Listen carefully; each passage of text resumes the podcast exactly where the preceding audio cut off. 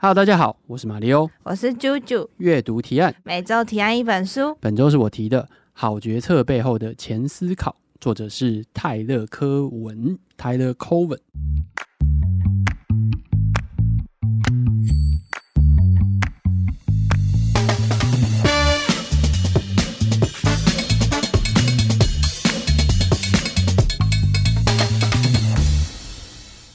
我要先讲哦。来来，我们上一次讲说这个礼拜要讲什么杂讯？对，为什么没有讲杂讯呢？因为是我的错，你太 我不知道为什么要，我不知道为什么要逼问你。好，杂讯，各位，杂讯是一本五百页的书。我那时候听完啾啾讲的时候，我觉得两个礼拜 OK 没问题，我一定可以看完杂讯的。殊不知，我真的看不完。殊不知，真的事情蛮多。其实，对，我看不完。啊，真的也是蛮辛苦的。没有啦，我我我我还是会把它看完了，因为我觉得杂讯是很值得看的一本书，我还是值得分享。我不是没有看的，我有看，我大概看了五分之一吧。我先跟一百页 讲一下，杂讯其实就是延续我们之前几周讲的不当，不当系列、不当决策，然后杂讯，然后之前我们讲不当行为、不当决策，其实都在讲偏误。嗯，然后杂讯呢，就在讲杂讯，就是当一件事情出错的时候，会有两个东西影响，一个就是偏误，一个是杂讯。那那本书就是在讲杂讯。好，那今天呢，跟这个主题有关联吗？有。为什么要特别讲这件事情呢？原因是因为，因为我之前在跟你讲经济学的时候，你就一直给我满头问号，满头问号。我我那好累啊，我好累。我就甚至在想说，还是我应该先跟你来一个。就是教育训练，对经济学原理，但我觉得这不行，这个可能读者也会受不了。但其实有很多经济学的简易，就讲说科普、社普之类的，就是那种比较用一些比较轻松易懂的方式来讲的。那很久很久以前，哦，我们其实有谈过好几本经济学相关的一种科普书，但是这一次，我觉得啊、这个作者 Tyler Cowen。他其实是非常会写这类型的书，那他之前有写过像是呃中午吃什么，然后再见平庸世代，嗯、然后企业的善与恶，还有大停滞。中午吃什么我应该是有看完啦，再见平庸世代跟企业善与恶我都有买。那再见平庸世代是也是蛮有趣的书，不过总之呃 Tyler Coven 他就是一个。算是很会写这种轻松有趣，但是也会深入的一个作者。他他不会那种，就是可能每一篇都是那种专栏性质。就他的书来讲啊，不会是那种专栏性质，可能就一千两千字，然后写完看完之后觉得啊呀很有趣，然后就就算了这样子。他会稍微认真一点去分析。所以像这一本《好决策背后的潜思考》啦，潜在这样子潜思考，就是在讲呃，算是比较深入一点，针对经济学的一些分析。那他的英文书名，老实讲。又一次，我还是觉得英文书名 better 比较直觉。可是可是不知道哎，你会比较想买吗？如果说英文书名直译叫做“探索你的，找到你内在经济学家 ”，Discover Your Inner Economist。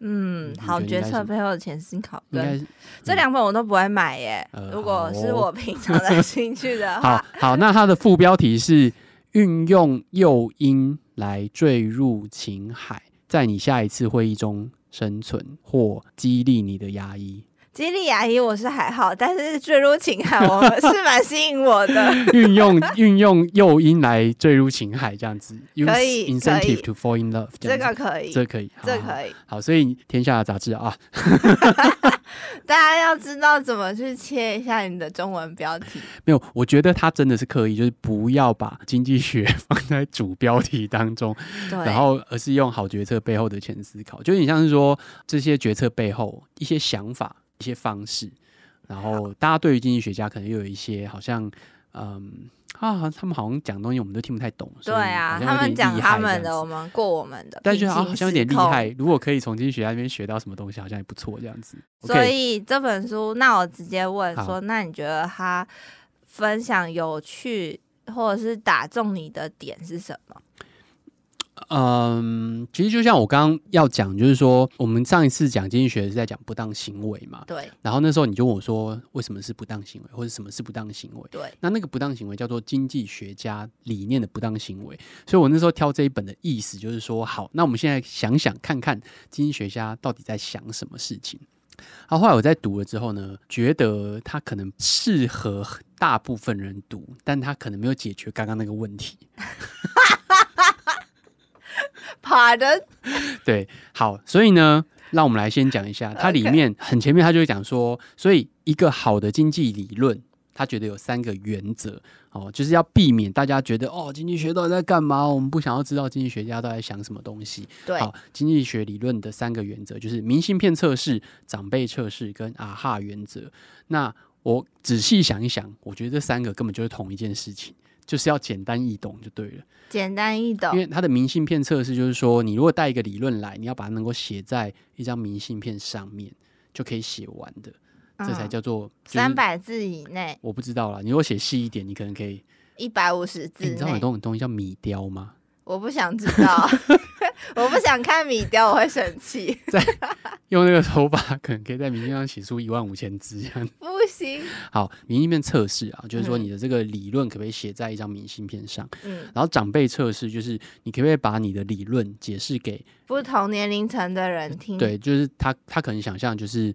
呃，阿公阿妈这样子哦，就是年长者哦，或者是其他人，就是跟明星就是要简，就是要简单啦，讲白就是简单这样子。那啊哈啊哈就是说，他说啊哈是长辈测试的延伸，就是说今天如果你讲完之后，或者说你今天解释这件事情，会让人家觉得哦，原来是这样子啊，原来可以这样解释这件事情啊。对，好，这就是他觉得一个好的经济理论应该要有这三个原则。但我其实认真觉得，它其实就是一件事情啊。就是你要简单易懂、诱人这样子。好哦。对，但不过我觉得很很好。就是如果说今天你可以听完之后觉得哦，所以如果这些经济理论我听不懂，不是我的错，嗯，都是这些经济学家的错，也 OK 啦。好，没关系。好，那这本书，我觉得它本来我刚刚讲的嘛，我想要解决的是经济学家在想什么，可不可以运用到一般人的生活上面？嗯，其实。其实是可以的，我觉得就像说不当行为或者是不当决策，我们那时候主要是在讲说传统的经济学可能没法解释某些东西，而是透过行为经济学或者说认知型心理学来解释这些事情。嗯，那但是其实传统经济学里面还是有些东西是可以解释，只是它可能用一些更容易理解的方法来讨论某些东西，比如说很重要的东西就是诱因。嗯，经济学其实很强调诱因这件事情，就是到底你要提供什么样的方法让大家愿意做这件事情。然后，但是很奇妙的事情就是说，嗯、呃，大家会太容易直接把它转换到钱，好像钱是一个很很重要的诱因。钱是一个很重要的诱因，但它不是一个绝对的诱因。它里面举个例子，就是说你不可以用钱来让你的小孩做家事，绝对是一个最糟糕的事情。真的假的？嗯。但我小时候，我爸都这样跟我要求。他会给你什么？他说：“你去打扫房间，嗯，我就给你十块钱。”那如果他不给你钱，你是不是就不打扫房间了？其实他就算他叫我给我十块钱，我也不会打扫房间。对，所以这就是一个很好的例子，就是给你，你我吗？对对，没有。实际上就是，比如说你打扫房间，好，比如说给你十块钱打扫房间，啊，你说我不要啊，啊，你说好，那问题来了，那我给你一百块嘞。呃，因为那你会好，我懂了，我懂了。那为什么你为什么他给你钱，你也不去打扫房间？没有，那我觉得这其实跟经济学没有关系哦，这个应该是跟心理学有关系。你又不懂什么经济学，我就是不懂，所以我才有办法讲出这些屁。我觉得这就是你要了解你内在驱动你的那个渴望是什么，对，你才有办法提供给他诱因。所以钱就不是诱因嘛？可是以大家对于经济两个字来理解，经济就是跟钱有关啊。经济跟钱有关，但经济不是全部的都跟钱有关。钱不是经济的全部。子非鱼、嗯。没有没有，钱不是经济的全部。呃、经济跟钱有关，但钱不是经济的全部。好，所以关键就在于说，为什么我刚刚讲问题嘛？就为什么他跟你讲说你去做这件事情，对，我给，我给你钱，然后你为什么不去做？实际上，实际上你想，你不是不想要钱啊，对不对？对，对啊，但为什么不要？因为我爸那个时候他没有把我当客户在销售，他应该要跟我说，如果。把你的房间整理好，你就会有好人缘，你就会有怎么样？你之后还会交到很好的男朋友，所以你要做这件事情。他应该要讲这个到这个的，对吧？我我不知道，我不知道那我不知道到底交男朋友这件事情对你来说是不是一个多重要的诱因。但反正给小孩钱去让他做家事，很多人会这样做，但是或者说很多人可能会这样想。我是说觉得哦，经济学家可能会这样鼓励，但实际上不会，因为这他没有把它达到效果。但有趣的事情是，如果今天你去外面工作，比如说你还一样很年轻，但你去外面打工，你可以打工，你去打工，然后。你反而会做这件事情，就你觉得你会获得一种社会上的认可，对，就十六岁就是或者是十八岁，你已经可以开始打工了。然后他老板反正他就是给你最低薪资，能给多低给多低。然后之前可能几十块、一百块，然后现在可能一百五、一百六这样子。总之他就给你最低薪资，然后说好，那你就是要在那边，比如说饮料店，或者说去洗碗或者什么的之类的打扫，你会去做，而且你会做的很开心，你会觉得你会获得一种。社会的认可，你觉得你靠自己得到了收入那种感觉，嗯，对吧？对，就第一次，就是我我讲不是说现在，我讲的是说你很年轻的时候，就是你去打工的时候，你就想去打工的第一份工作，不管是做什么事情，你要跟我讲是什么事情吗？我打工的第一份工作失败收尾，好，那是什么？去补习班打电话，哦、打了一天之后，我觉得跟我良心有违背，我就不去了。所以这个好，好，OK OK OK，好，呃，偏那那，那第二个呢？第二第二个比较好一点，是在那个居酒屋上班。我这么快就跳到居酒屋去了？对，就是大学了，okay, 外场这样子。对对对，okay, 好，反正总之你做这件事情可能一样很累，可能不见得是你喜欢或者是你想要做的事情，嗯、但是总之你会。觉得有收获，他给你钱，你觉得你获得这种社会认可。对，但是这件事情在家里面就不对，就是少了认可这件事。对，好，所以他在里面就有提到说三个，他里面讲的那那一章里面就讲了三个寓言，然后寓言就是有寓意的故事。这样，第一个就是付钱给女儿去洗碗这件事情，然后就是我们刚刚讲的，他他其实不可信，这样不可信。好，第二个就是汽车业务员，你卖出一台车。你就会得到奖金，这个就是很常见、很容易理解的业务奖金这件事情。嗯、那这个大家觉得哦，好像很合理。不，现在的企业如果是我会说，你卖的是他们一个家庭的梦想，跟他们未来家庭会变得更美好、更方便的方式。对啊，但是你还是会给业务钱啊，你还是会给业务奖金啊。对，但你同时也满足了这件事情。啊，我知道，但是问题是，我的意思是说，你今天重点是激励业务，你用什么方式来激励业务？哦，对，那这这个时候给奖金就是一个可行的激励方式。是对，然后第三个是讲的一个例子是罚单，罚单是说 这很有趣，在二零零二年之前。在纽约，纽约市里面，因为纽约有很多国际外交单位在里面，包含联合国的总部都在纽约曼哈顿里面。好，所以呢，那个时候有一个规则，就是今天如果你是外交官，你如果在就是停在一个会被开罚单的地方的话，你是可以不用缴罚单的。就是外？外交豁免权在二零零二年之前，好外交豁免权这样子，这是超值得生气。对，这个这个超有趣。然后。然后呢，你就会发现不同的国家的外交官会有不同的反应，就是他们收到罚单之后，你是可以不用缴的哦。但是有些国家的外交官是真的不会去缴，但有些是会缴的。对，然后那个跟他们国家本身多守法是有关的，或是他的国家里面贪污混乱情况有多严重是有关的。好，所以他讲的重点呢，不是说哪一个是对的，而是说提出正确的诱因这件事情非常的困难。它里面举了另外一个例子，就是迟到。我们讲自己就好了，就是我自己哦，我们自己在做一件事情，就是我要怎么样避免今天，假设我每天早上叫大家不要迟到。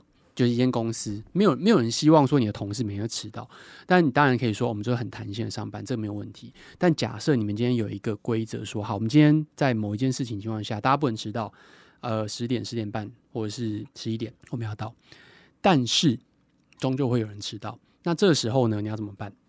请大家喝饮料。OK，这是一种方式。对，然后还有一种方式就是罚钱嘛。对啊，就其实是一样的意思啦。那其实罚钱是一个不好的方法，嗯，对，罚钱是一个不好的方法，但它其实很看人，很看团队。那里面有一个很好的例子，就是我相信可能很多人有听过这个例子或情况：公立学校或公立幼儿园托儿所，哦，家长你也要在时间之内去接小孩嘛，对不对？嗯、但是或多或少可能有些家长来不及啊，或者怎么样，啊，你就会来不及去接小孩。然后这时候会发生什么事呢？你当然作为幼儿园或者托儿所，你当然不可能把小孩丢掉嘛，就说啊好，那时间到了，你请你们回家。然后那个你爸妈会在这个时候来接你，然后没有来接你没关系，抱歉了，但是你们的老师要下班了，不行，对不对？同学拜拜，不行嘛，对不对？所以你还是要 看着这个小孩。那家长来接的时候会发生什么事呢？就是老师会抱怨啊，对不对？哦，园区会抱怨啊，然后讲就要对不起，对不起啊，不好意思啊，什么路上塞车啊，老师开会之类的。好，那这时候有什么解决的方法？比如说，有人就觉得，那如果这些家长迟到，比如说我们四点半或者是五点，家长就应该来接。然后如果五点家长没有来接的话，那就是比如说一分钟我们罚十块钱或一百块钱，whatever，不管多少钱。你你觉得这时候会发生什么事情？嗯，家长可能会不付钱，大部分时候不是这个样子。你要想，他们已经会去上托儿所，你觉得他们为什么不付钱？他们迟到了啊，他们做错事情啊。老师不想加班，对啊。可是你觉得他们会更迟到，还是更不迟到？更迟到。对，因为他们觉得哦，好啊，钱可以解决一切。对，既然我都付钱，那你就应该好好顾好啊。嗯嗯嗯。所以这就是一个很烂的恐龙家长，这是一个很烂的诱因，就是。你要解决的问题，其实你没有解决。嗯，因为你要解决是大家准时来这件事情，可是你用了一个没有解决这个问题的方法。嗯，嗯，然后或者是更有效率的开会也是一样。它里面举的例子就是说，我们之前也谈过嘛，就是很多时候我们觉得开会没有效率，所以怎么样能让开会更有效率？这大概是很多书里面讨论的。就是如果你去搜寻什么更有效率的开会方式，什么，你大概会找到一大堆这种方法。但它里面提出了一个观点，就是很多时候其实开会它没有效率是故意的。为什么？比如说开给老板看，我们有在做事，这是一种可能。还有一种可能就是这个会议本身是要来告诉大家权力，或者说今天谁比较重要这件事情。看，好啊，好无聊，超讨厌。好好好。你懂，你懂吗？好好，所以当你想要有效率的开会的时候，这件事情是不是真的问题就不一定了。嗯嗯，这个我其实很常跟人家在聊这种，就是当你在职场上遇到一些状况，你觉得很莫名其妙的时候，其实那个莫名其妙可能只是因为它不符合你的理解，但它背后的原因都跟经济学有关。我不敢这样讲。那你今天讲这本书就这意思？他的意思是说。它里面 其实开这种谜，我刚刚找老半天，我后来终于找到，它有一个很重要的两个关键，但是因为它没有被那个拉成一张强调起来。第一章来，赶快分享两个大关。第一，找到诱因很重要；第二，人非常的复杂。废话。所以你今天想要解决的是有效率的开会这件事情，可实际上，如果今天这个会议的目的就不是要有效率呢？对，他就是要告诉你说，老子今天权力比你还要高。今天或者说今天这会议就是要让在场人知道派系到底是怎么回事，嗯，就是你到底有没有站在我这边。如果这场会议的目的是要呈现这件事情的话，那其他就其他人不是重点，而且重点是这件事情没办法明讲，嗯，你知道吗？你就不能说好，我们今天这场会议的目的呢是要让大家知道我们的派系到底是。怎么分的？这样真的很多那个古剧应该都看得出来，就是这个意思啊。古装剧的时候，皇帝啊，或者是哪哪下面什么什么官的就是一些政治的关系嘛。可是问题是你你不能明讲这件事情，主持会议的人不肯明讲说好，各位。同僚，我们今天最重要的目的就是让大家知道，我们现在派系大概分三大块。好、嗯哦，那首先呢，A 派系就是由我本人所带领的这些人。不可能。B 派系就是这样，你不可能这样这样讲。分组哦，对、啊，从今天开始，你你不可能这样讲，对不对？嗯、好，所以可是没有意识到的人就会觉得说，好没效率哦，我今天来干嘛？对，我们到底在干嘛？嗯、就讲完一轮，然后花了两个小时。没有解决任何事情，然后我们也没有讨论任，我们也好像是生气，对，我们好像在讨论什么事情，但其实我们没有讨论出任何结论。所有的重点在有效率开会的时候，大家都想说不喜欢的，就是讨论老半天，最后你没有结论嘛？可是问题是，如果这个会议本身的目的就不是要有结论，所以就是好决策背后的浅思考，就是让你知道，你去参加这个没有效率的开会，它其实背后的意思就是它不是要有效率。他真正想要，我觉得这本书他真正想要传达的是告诉你说，很多事情它背后的重点，或者说它背后的一些隐藏的东西，跟你想的不太一样。嗯，你不要只是用表面去看这些事情。嗯在这个程度上来讲，比经你这样一讲，我觉得他的书名取得还不错。又可以来解释这些例子了。好，那最后我觉得讲一个比较轻松简单，就是里面比较前面就有提到的，就是去美术馆这件事情，嗯、怎么样让去美术馆更有趣？嗯，那很多人都会觉得说，去美术，你喜欢去美术馆吗？你应该很喜欢去美术馆、对啊，博物馆之类的。嗯嗯，嗯让我看起来很棒。好。重点不是去美术馆让你看起来很棒，我不在意你看起来很棒，我一直看起来都很棒。Yeah 好，这不重点了。好，来，好，怎么样让去美术馆更有趣？哦，嗯、首先呢，我们要先知道，他觉得他提出来两件事情。第一，什么是稀缺性？其实经济学里面很重要的一件事情，就是在处理稀缺。就是什么是稀缺性？稀有的东西，稀有、稀有、缺少这件事情，嗯、这是经济学里面，不管是任何一派经济学都很在意这件事情。就是它跟钱无关，呃，它跟钱可能有关，钱可能也是一种稀缺性，但是重点不是钱，重点是稀缺本身，价值。呃，所以好，我举个最简单例子，就是以现在来讲，大家最关心的其实钱是一个，可是还有一个是注意力跟时间。对。像比如说 Netflix，它执行长其实就有讲过嘛，就是我们最大的竞争对手不是其他的 OTT 平台，而是睡眠，就是你你人总要睡觉，所以我们真正竞争的，他的意思就是说，我们其实在竞争的是你的时间，你拿时间，如果你今天花一个小时去运动。或者去看棒球，或者是去看电影，或者去唱歌，你就没办法来看 Netflix。嗯，OK，所以它真正竞争这件事情，所以稀缺就是时间跟注意力。那这两件事情呃有有关联，但不一样。注意力就是说今天你怎么样能够专注的在这个上面。那时间当然就是每个人都一天九九二十四小时，这是没办法改变的事情。OK，好，所以认知到两件事情：第一，这个什么是真正的稀缺；然后第二，就是我们对文化没有那么在意。哈？真的吗？对，每不一定的，每个人这是经济学，这是经济学家啦。你要认知到这件事情，就是我们对文化的在意程度，可能没有我们想象的那么在意，这样子。嗯，好，这是两件事情。所以怎么样让它更有趣呢？第一个就是当我们去不管是美术馆或博物馆的时候，假设你可以的话，你问自己最想要把哪一个展品带回家？嗯，嗯，如果可以的话，因为你就想想看，每个人现在听众们，嗯，你今天。想想你上一次去博物馆或美术馆的时候，你是怎么样去逛一个美术馆、博物馆的？你是不是会到那个展品前面，然后看他的介绍啊，然后看他的那个作品创作者是谁呀、啊？然后或者说，如果你有租那个导览器，你会戴在耳机，然后在那边听他介绍这些东西，对不对？可能你是这样做。好，那前面一开始你可能会很认真的看这些东西，但很快你就会注意力就开始缺乏了，你就会累了。你会没办法做这件事情，然后你又很想要知道这个东西，你会觉得我都来了，我应该要更了解这个东西，所以就会变得非常复杂。今天假设你是去一个稍微小一点的博物馆，可能还可以这样做，但假设你今天去 MoMA，你今天去大都会博物馆这么大的一个博物馆，你没办法真正全程的去做这件事情，而且就算你有办法这样做这件事情，一天你也做不完，你可能要花好几天甚至好几个礼拜时间才能做完这件事情。所以就是每一个美术馆还要设定可能一两个亮点。所以这个亮点就在于你自己身上。所以最简单的方法，它的就是说，假设今天哦突然停电的，或者说你是隐形人，没有人注意到你，然后你可以把一个画作拿起来带回家，你会带哪一个走？这犯法哎、欸，当然犯法，啊、所以就是假设。好，假设公堂之上假设一下。然后第二个呢，就是假装我们在一定的预算内可以采购这些画作。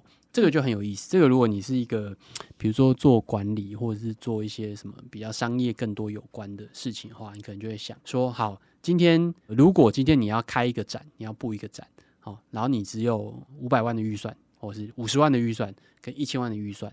那你要怎么做到这件事情？嗯嗯，哦，就是这这个就很好玩，你就可以自己去思考这件事情。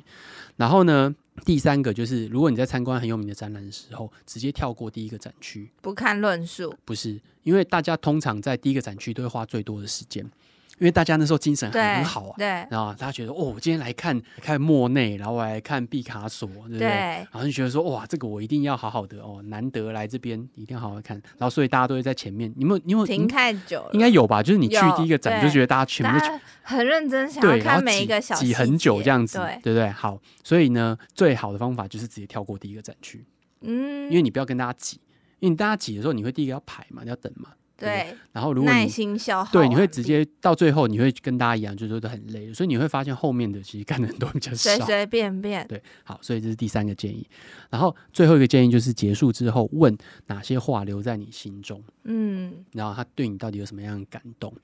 其实他在这一章里面要强调别的东西啊，比如说呃，有些画作因为它太常出现了，最后你会觉得它没那么重要，或者说你觉得它好像没有什么感觉，比如说蒙娜丽莎的微笑被孩子提到。